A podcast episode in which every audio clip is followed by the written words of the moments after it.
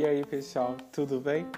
Vamos falar de realismo? Sim, um pouquinho mais de realismo, só que o realismo agora é o realismo brasileiro.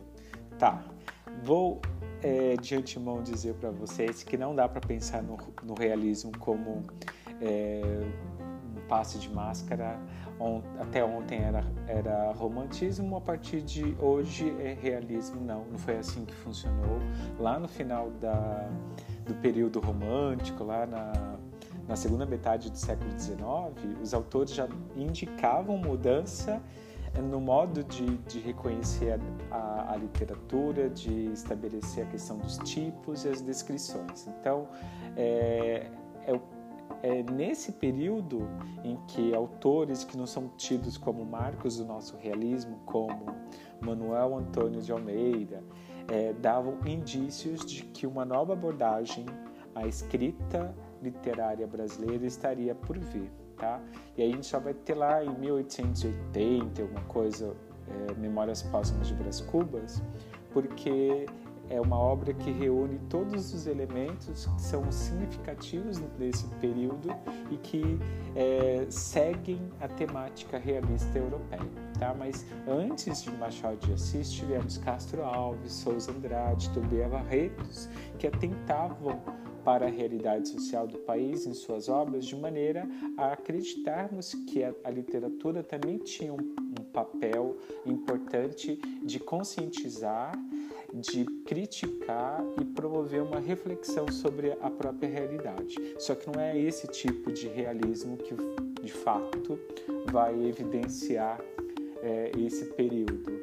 Até porque esses autores que eu citei, eles não dão conta de é, trazerem todas as características advindas de modelos europeus. E aí a gente tem lá em Machado de Assis, por, por mais que é, na obra Memórias Póstumas de Brás Cubas tenhamos, sim, uma visão irônica, crítica, humorística sobre a realidade, a gente vai ter é, elementos vinculados diretamente ao cientificismo, ao positivismo, a críticas às teorias sociais, que são fundamentais para descrever e caracterizar uma obra tipicamente realista. Tá?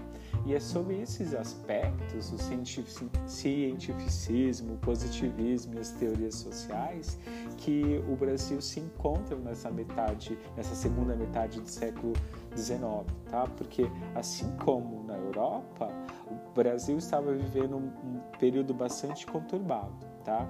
E essas teorias que vieram da Europa, juntamente com o abolicionismo, a Guerra do Paraguai, a Lei Áurea, é, e também a substituição da mão de obra escrava pela assalariada, compuseram esse contexto tão tumultuado, tão turbulento da, da sociedade em que essa escrita realista ganha é, espaço e, e ganha também é, força, afinal de contas, eu tenho que é, promover a reflexão sobre a realidade por meio de tipos, não, não tipos puramente estereotipados, não com, enquanto clichês, mas a partir de tipos que formularam e que compuseram é, os diferentes status sociais, a burguesia, a pobreza e tudo mais, tá?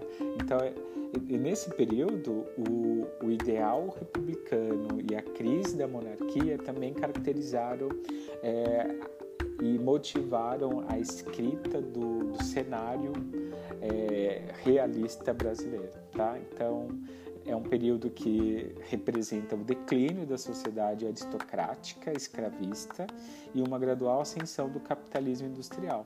Tá?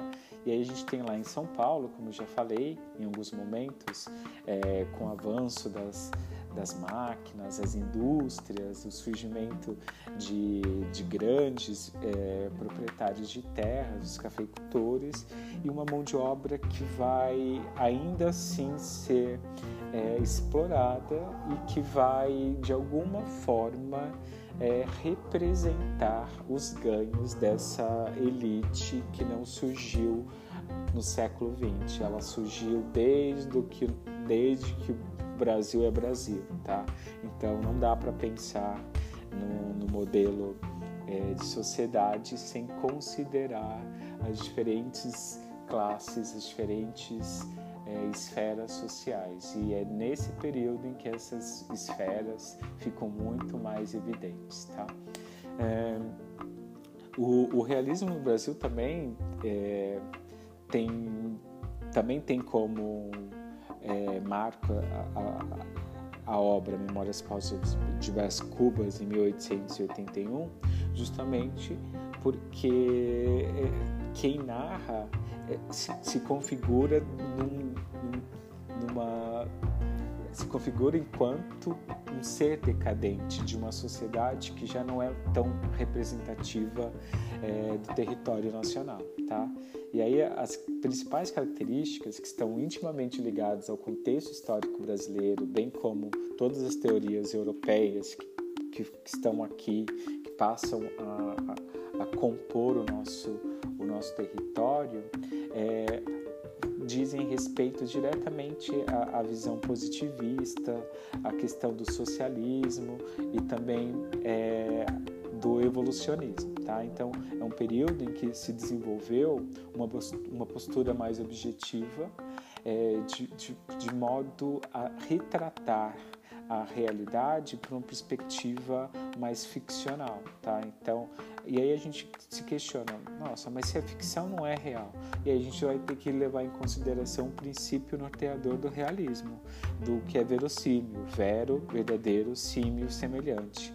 Então é uma realidade semelhante pautada em um modelo social que, que evidencia a diferença, que evidencia a mudança é, nos estratos sociais, a burguesia, a aristocracia, é, o assalariado, o fim da escravidão, o capitalismo que também surgiu nesse, nesse período em que a gente tem lá todo o comércio escravocrata, que ainda repercutiu durante muito tempo como um modelo de mão de obra barata, que explorou durante muito tempo o trabalhador, tá?